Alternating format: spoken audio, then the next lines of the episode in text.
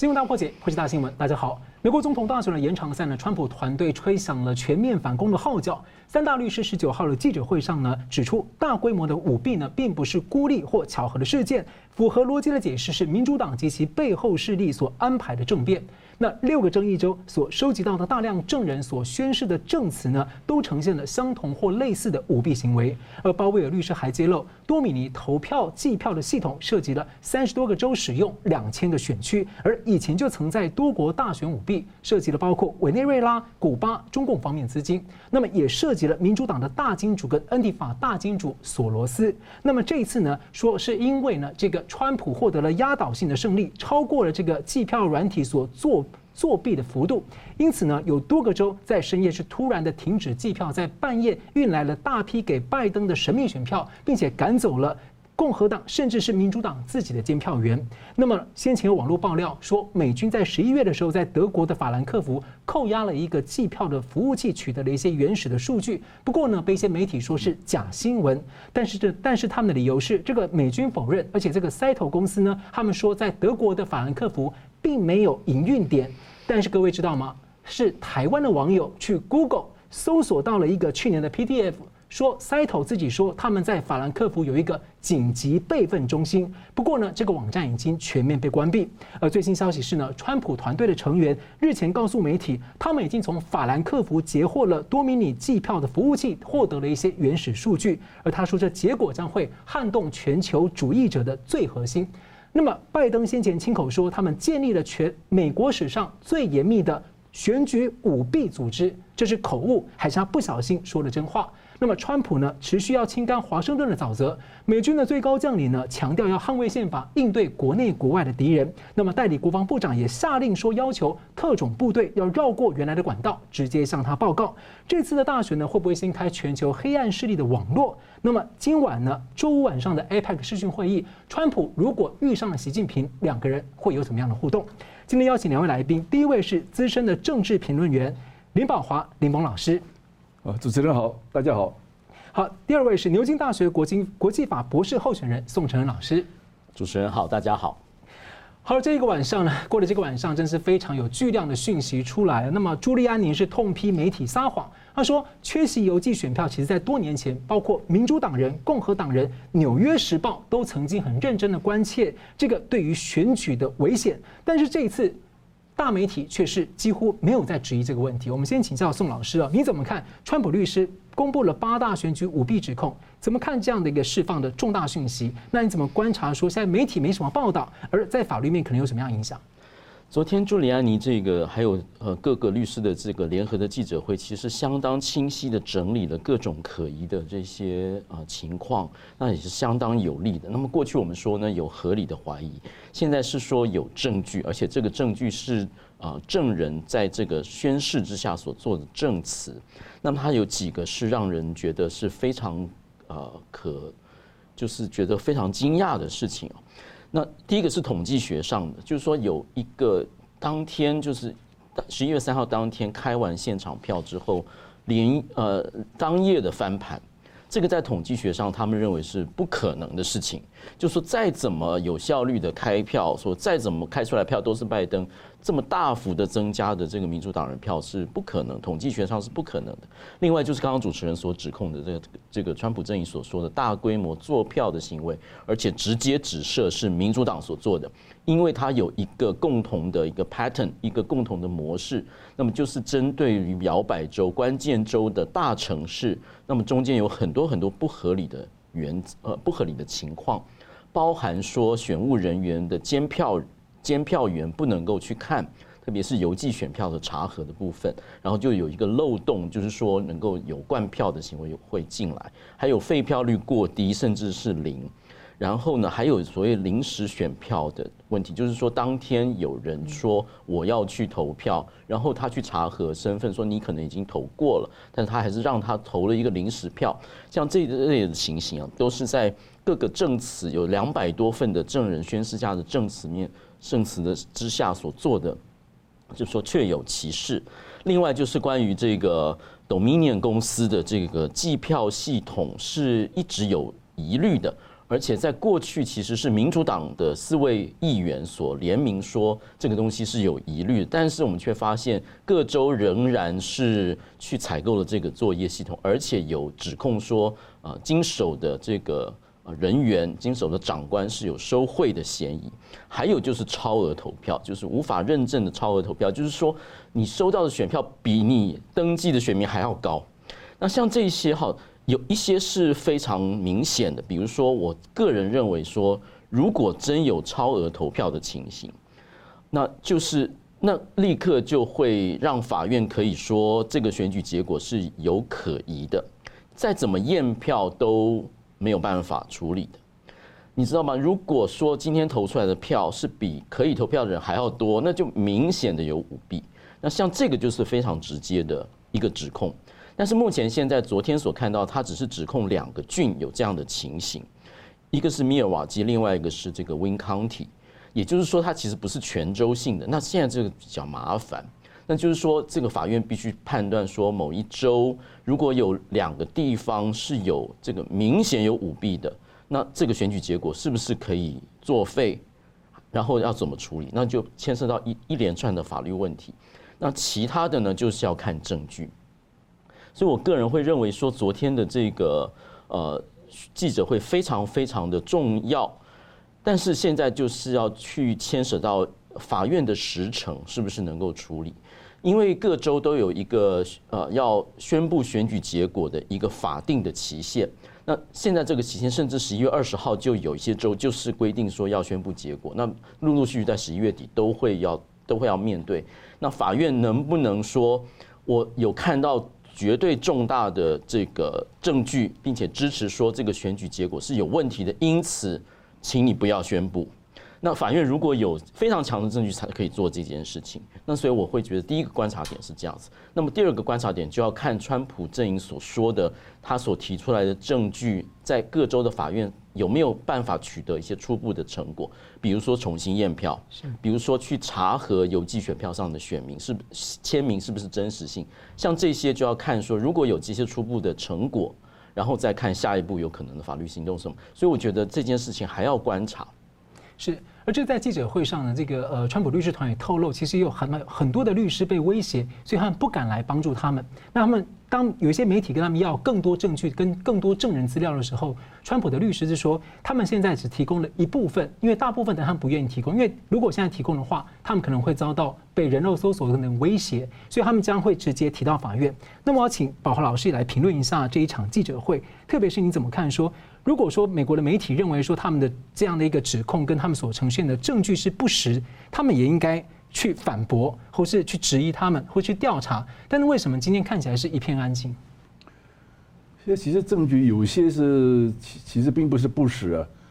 往往是往往是什么问题呢？因为我自己觉得这是大规模舞弊，而且是结构性的舞弊。呃，比如说那个 Dominion 的那个计票系统，另外有些大量的选票。关进来，或者是大量的选票被扔掉，像这些、像这、这、像这些问题啊，而且是单向性的，就完全是有利于拜登的。现在找不到就是有利于川普这样子做的，是。所以这个问题就我我认为就是一个这这个是问题是很大的。所以从这从这方面来打法律战呢，我觉得就不应该不应该只是战术性的法律战。所谓战术性的法律战，就是说我在这个选区里发现这个问题，然后在这个里面重新计票，这个重新计票。那么他们的回答很简单：你计票过完了，你一样翻不了盘，啊，因为全美国二千个选区嘛，你光是光是一个选区重新计票，你即使即使赢了，你也不能翻，你也不能翻盘。同样的，他在舞弊的时候，他也不可能只在只在只在只在几个选区舞弊的，因为我一就一个选区舞弊，比如说这个选区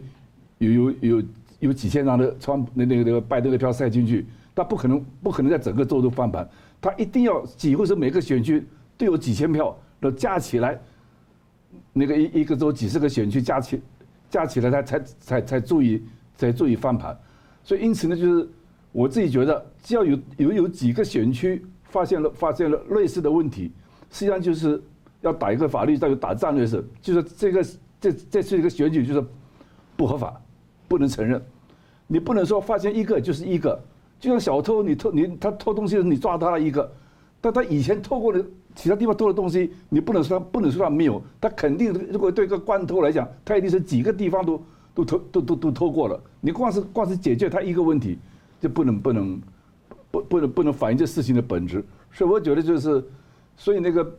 现在朱利安你也讲，我现在要打一个围，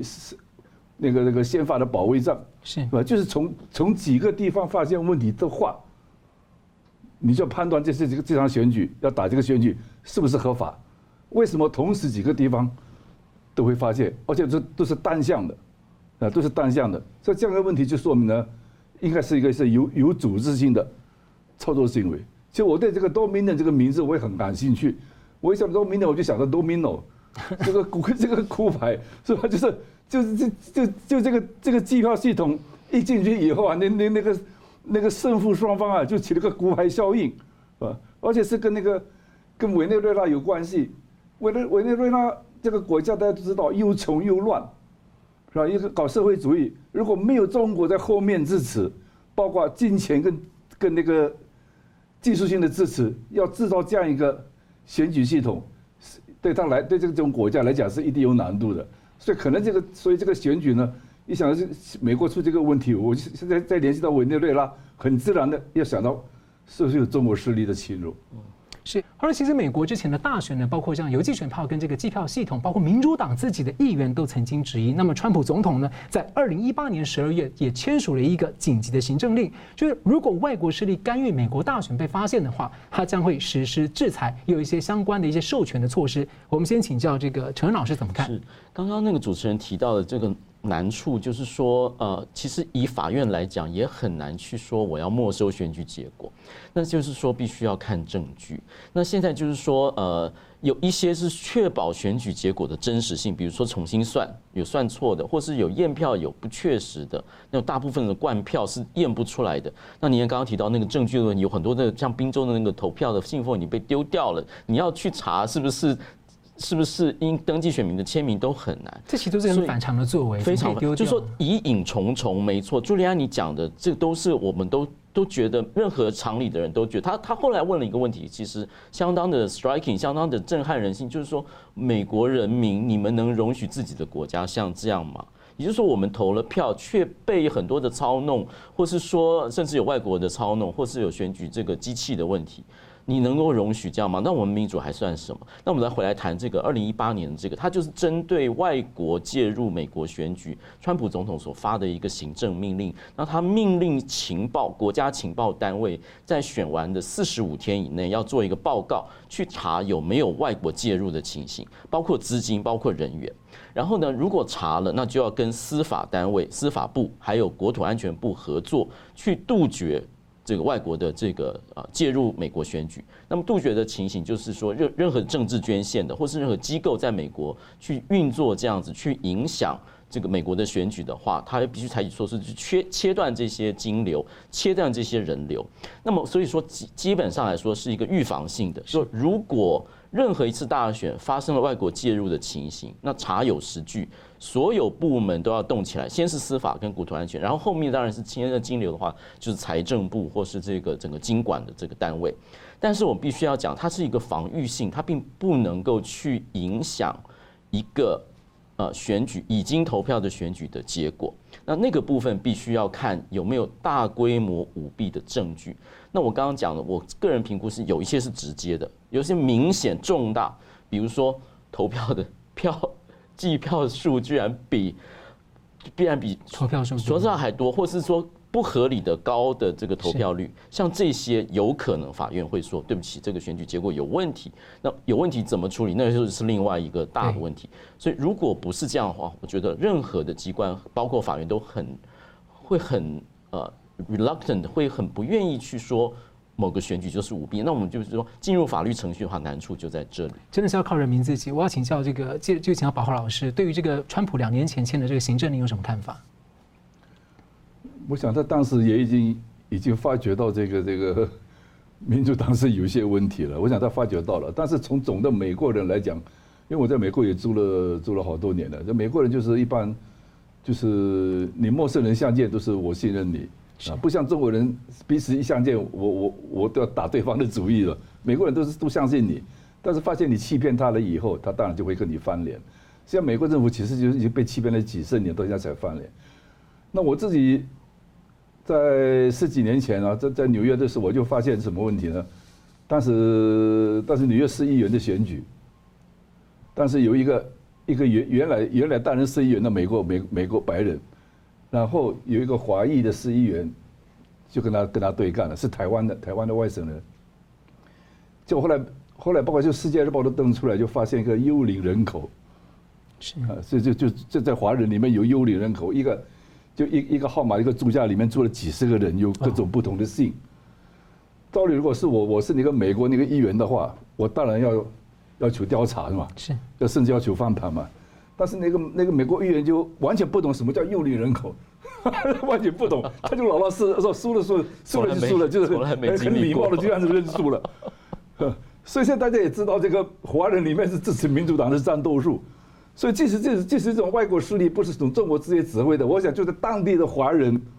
都会叫都会叫都会叫美国人，都会叫那个要作弊的美国人怎么作弊法。所以，这种为什么作弊的方式这样特别多啊？几乎是很全面的，啊，各种各样的我们想得到的作弊方式都有。我想这个跟跟跟这个中中跟跟这个中国人华人长期渗透到里面有关系的。所以这方面我自己觉得是应该应该好好的调查一下，特别是。要要能够破一些华人的心防，如果他们他们知道这些，这自己怎么插怎么插手进去的，要把他们争把他们争取过来，从内部来攻破，这样子这样子会有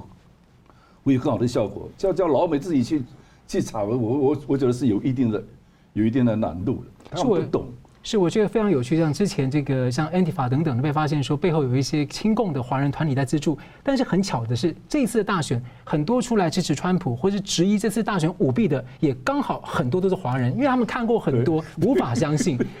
好，我们稍后继续回来讨论。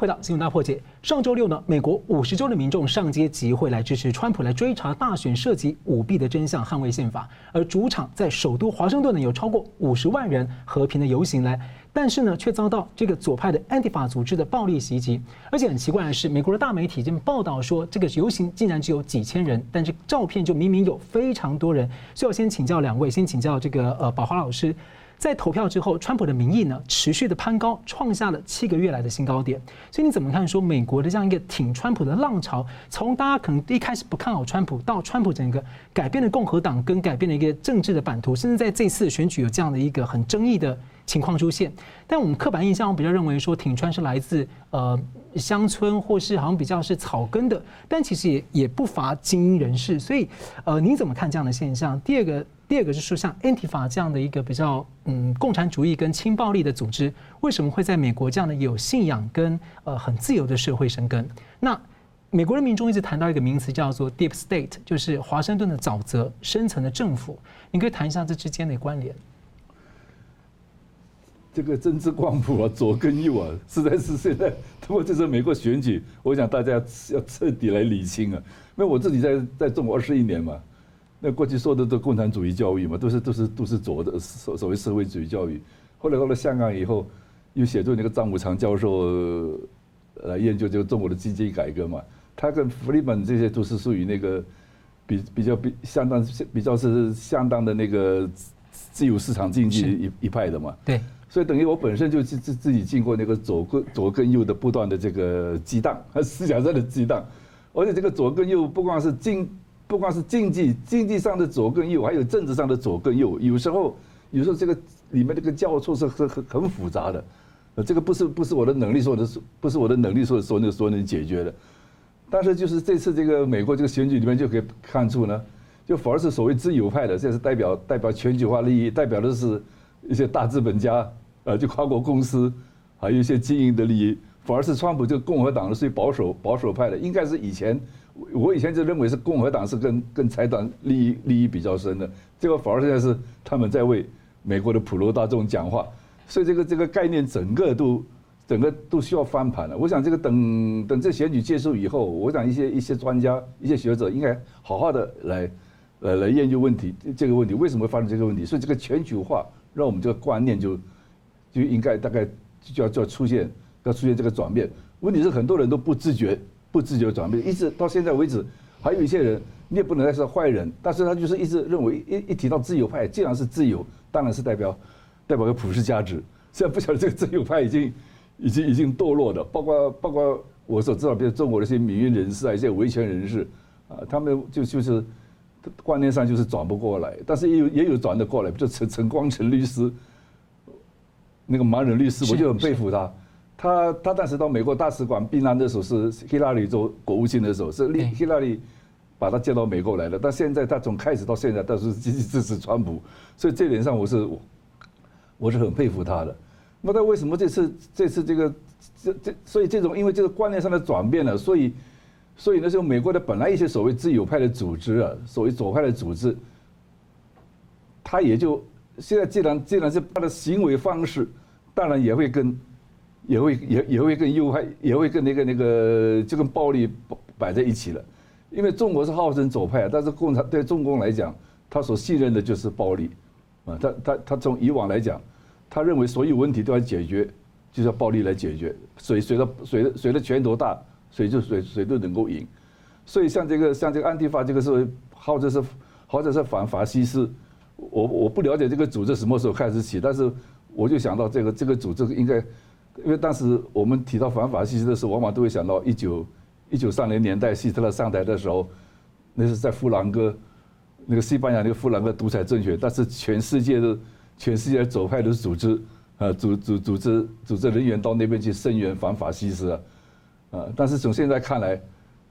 有些有些观念都要都要都要都要转变了。如果我们不不扭转这个观念的话，我们判断失误就会就会判断错了。所以这次这个。川普上台以后，就不断的清清洗国务院里面的一些一些过去旧的官僚，因为都是比较比较比较亲中的，所以所以开始打贸易战的时候，中中国方面也透露，他们过去的美国朋友一下都找不到了，国务院里面都找不到了。但现在其实其实是渗透到国务院，现在看来就是，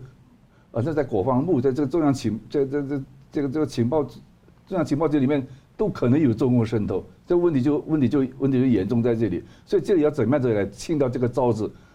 今天那个就昨天晚上那个美国国务院发表了一个中国因素啊，里面有一条要重新建立美国的公务员队伍，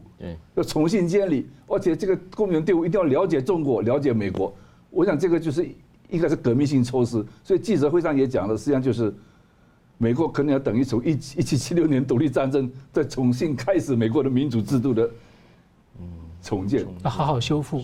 好了，同样问题请教这个陈恩老师怎么看？补充一下宝华老师所说的，川普现象其实在选后反而有更加的巩固。我们在二零一六年他当选的时候就有很多的学理的研究。那么他这个在竞选过程中间，包括他染疫，然后就竞选。战斗不懈，然后呢，号召说要清华盛顿沼泽，到了建制派这些所有的这个对他的攻击跟敌对，还有这个主流媒体，还有平台的这个所有的这个表现。再再证实了他的敌人是真实存在，而且是真实的，非常的 deep，非常的深，所以他是一个有社会基础的一个川普现象。那么过去我们就说呢，是全被全球化所遗忘的人，就是这个失去工作的蓝领阶级，特别是大湖区的这个铁锈带。然后这一次当然在那边的竞争也是非常非常激烈啊，川普阵营当然认为说他还是赢了。然后我我们都是这些人其实是。呃，相当的挺川普，而且是他是呃，川普说了他们心里的话，就站在他们的利益说了，而建制派其实并没有理会他们。这次拜登所说我要 healing，我要呃治疗全美国，我是全民总统，可是拜登真的有去倾听这些人的心声吗？所以这些人，我们看到一个电视的这个纪录片，他们说我们之所以现在会出来，就是我们害怕。如果拜登再次当选，我们会被再次的遗忘。也就是说，这个社会基础呢，其实建制派跟拜登做的并不够。你不能空谈说你要做全民总统，你必须要倾听，必须要回应。可是我们看到对拜登的种种质疑，对于建制派所有的事情，他从来没有一句话。对他个人的家族的质疑，对于建制派主流媒体这些荒腔走板的行为，他没有一句的说站在一个所谓的高度，或是说站在两边都可以接受的这个去真正做一个医治的工作的这种高度来说任何的话，也就是说我们。经不不得已哦，不得已会想到这个，就是说他是不是躲在建制派的语音之下，要先取得权力，然后要要要取得权力要做什么？那么就是说让人会合理的怀疑，这是第一点。第二点是川普个人的这种战斗的这种行为，真的就是其实他说我才是号召爱国者，也就是说我们你说科学家，你说呃呃 COVID-19 的这个疫情有多么严重，或者说我不尊重科学等等等等，但是我就。告诉你，我们美国是有医药的，而我个人也经历了。而我说，他说的其实不要让病毒去控制你的生活，所以他其实是在试图走另外一条路。那这是合乎美国人的精神的。那他也是说，真正的爱国者是谁？真正的要清理，真正爱国者不是建制派所封的王，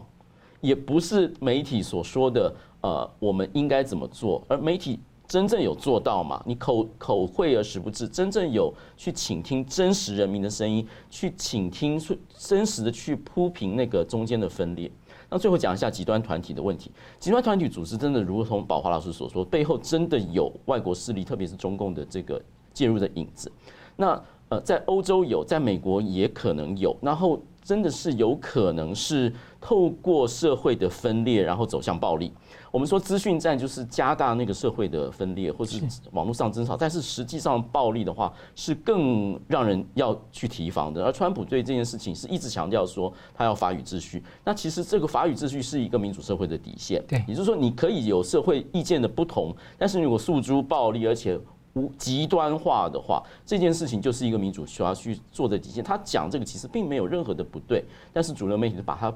Portray 把它描绘的一个像是他才是问题的根源，其实往往是他其实是试图去解决问题的人，然后却被主流媒体去描绘成这个样子。我觉得这是非常反讽的一个现象。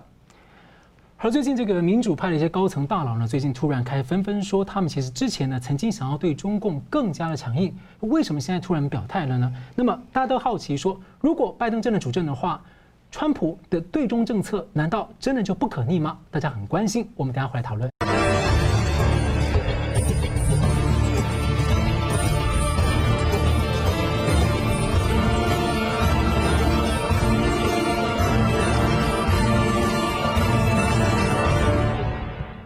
欢迎回到新闻大破解。中国大陆方面呢，电商巨擘阿里巴巴的创办人马云呢，旗下的蚂蚁集团在上海还有香港的首度公开上市，就是 IPO 案件呢，在十月三号突然被上海跟香港的交易所喊停。那回顾这个事件的一波四折，马云本身呢，现在募集资金，接着他突然的炮轰中国的金融是根本没有系统，那接着就被中共的官媒出征，那么集团的高层又被四大机构约谈，接着呢，上市案就突然叫停了。所以请教宝华老师。有评论认为说，这样的一个发展呢，意味着中国可能要拉开所谓的这个整顿金融领域的序幕啊。那特别是像之前有着国退民进啊，还有这种公私合营混充的这样的一个状况，跟财产权的一些侵害。所以您觉得这其中暗藏什么样的盘算？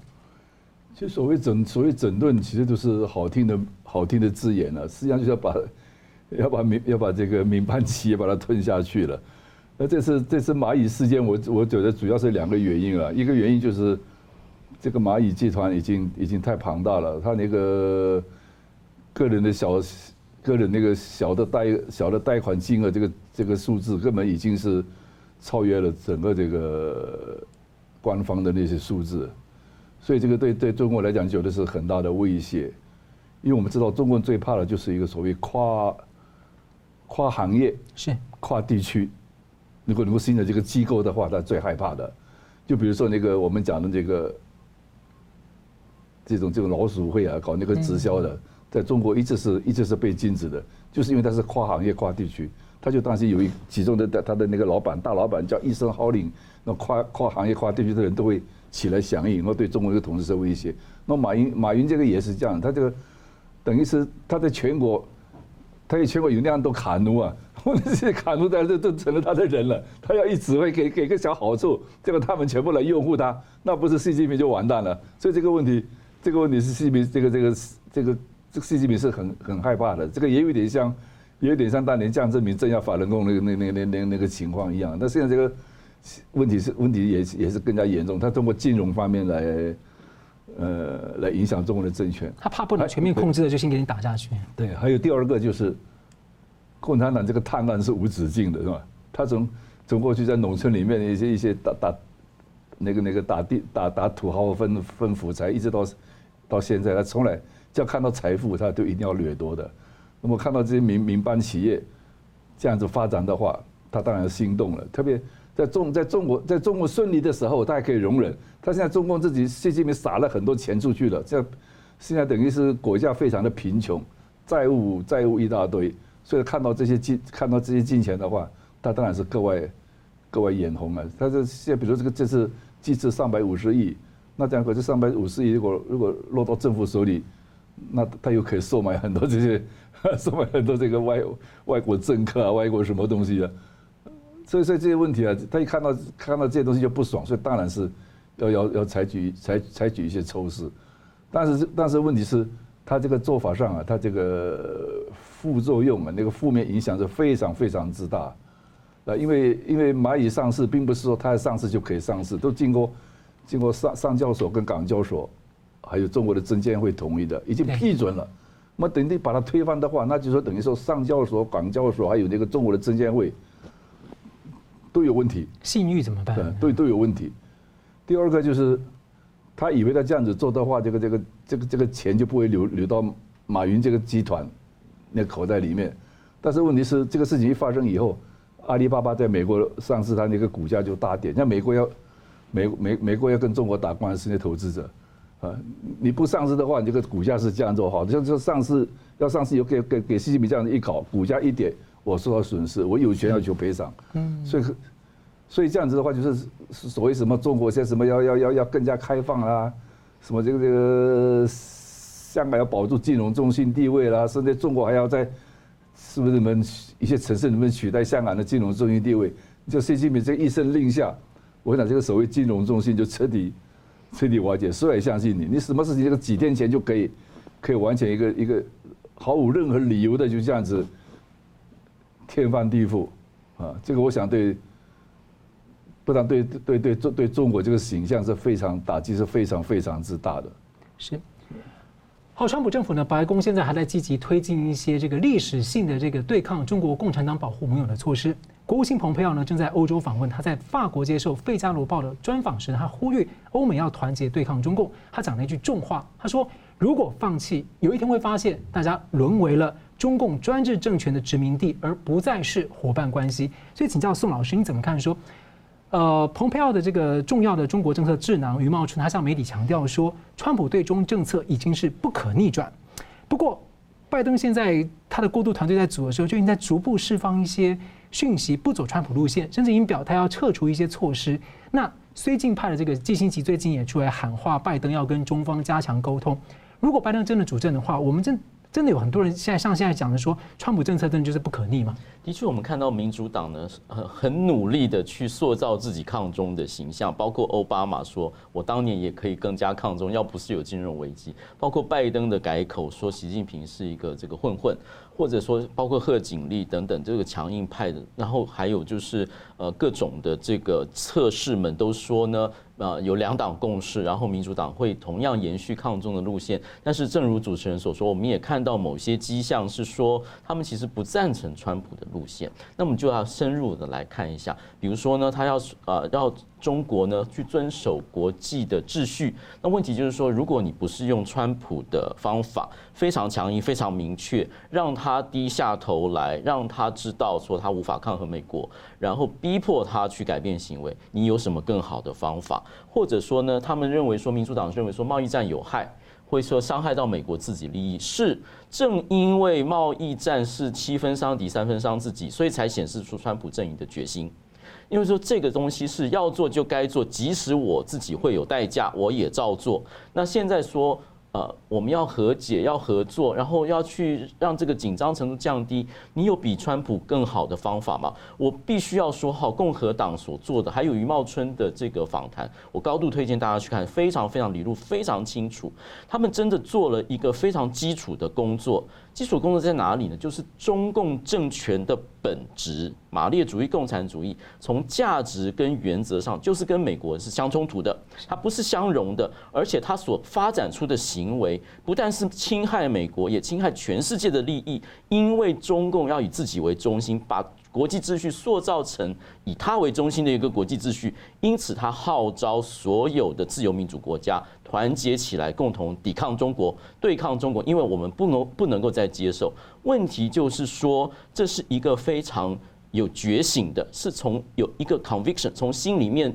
真实认识这样，而且美国的觉醒其实已经太晚。我们的前辈们都好早就说，中共的政权本质就是会伤害全人类的。到现在好不容易有一个总统跟带领着他的团队，